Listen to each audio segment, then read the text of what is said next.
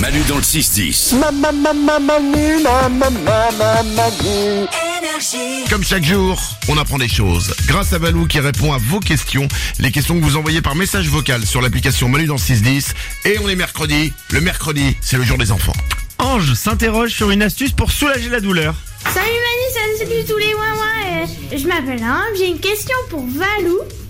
Pourquoi quand on met de la glace sur hein, une blessure, ça apaise la douleur Bisous Mais c'est une très bonne question de Ange. Excellente Une question. question médicale à laquelle, bien sûr, nous allons répondre parce que nous sommes férus de médecine. L'application de glace réduit l'inflammation en resserrant les vaisseaux sanguins. Donc ça va diminuer le flux sanguin vers, vers la région touchée et ça va réduire l'enflure et soulager la douleur. Et la glace a aussi un effet anesthésiant temporaire parce qu'elle va engourdir euh, les fibres nerveuses et donc la transmission de la douleur au cerveau.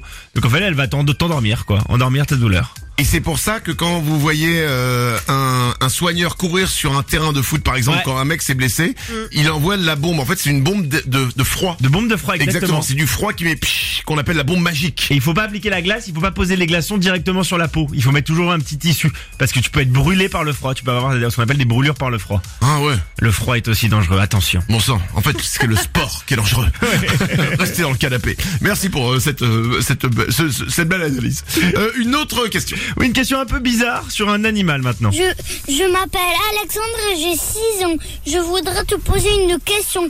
Est-ce que les araignées ont des langues Merci Valou. Ce qui est drôle, c'est la différence entre le mercredi et les autres jours, c'est que le mercredi, quand t'es enfant, tu te sens obligé de donner ton prénom et ton âge. Ouais, c'est trop mignon. C'est génial. Alors qu'il n'y a pas d'adulte qui dit Salut, je m'appelle Bernard, j'ai 43 ans. Alors voici ma question.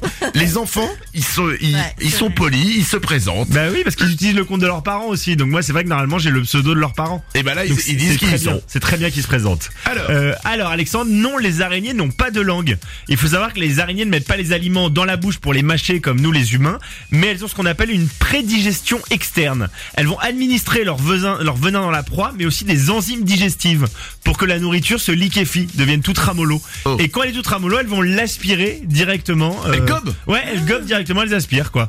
Comme Oh. si elles mangeaient, comme si nous on mangeait de la purée, qu'on l'aspirait à la paille et qu'on mangeait que ça quoi. Et donc, elles- les Ariennes se roulent pas de pelle. Euh, non, elles peuvent pas du coup. Bah non. Elles ont des petits, des pédipalpes, on appelle ça. Tu sais, c'est des petits trucs qu'elles ont devant la, devant leur bouche, devant leur Ah, œsophage. elles ont les des petites, petits- euh, comme des petits crochets c'est là. comme des petits crochets, exactement. Et ça, ça leur donne le goût, ces pédipalpes. Ah, mais ça fait peur ça. Ah bah oui, c'est très effrayant. Ouais. Et même le nom pédipalpe fait peur. Si tu Ouais. l'as dans une dictée de pivot, t'es mort. Pédipalpe. Euh, une dernière question. On finit par une question sur la mer. Salut Manu et c'est Ouin J'ai une question pour Valou. Pourquoi l'eau de mer est-elle salée Coucou. Euh, Alors, le- alors, alors, c'est bien, mais alors du coup, le coucou, essaie de le dire avant maintenant. Elle a, elle a un peu tout inversé. Euh, bah, l'eau de mer est salée tout simplement parce qu'il y a du sel dedans. Mais Euh, pourquoi il y a du sel dedans Pourquoi il y a des odeurs Excellente question, Manu, qui complète celle de l'enfant. Euh, parce qu'en fait, la, la mer s'est formée à partir de pluies torrentielles. Alors c'était vraiment il y a des millions d'années, il y a eu Ouais. des pluies torrentielles. Et les pluies torrentielles, elles ont ruisselé sur des roches et des minéraux. Et ces roches et des minéraux, en fait, ils contiennent du sel. Donc l'eau, elle a dissous ces, ces sels, elle s'est chargée du sel de ces minéraux, et ça s'est retrouvé dans l'eau dans la mer. Et c'est pour ça qu'il y a des mers plus ou moins salées. Et c'est marrant parce que tu parles de pluies torrentielles qu'on remplit les mers, donc c'était des grosses pluies. Hmm. Ouais. En ce moment, on est en réchauffement climatique.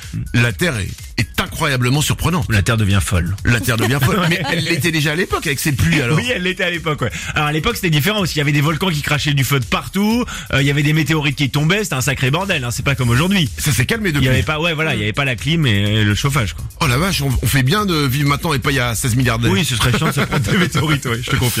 Manu dans le 6-10. Et c'est Manu qui me fait courir tous les matins. Sur Énergie.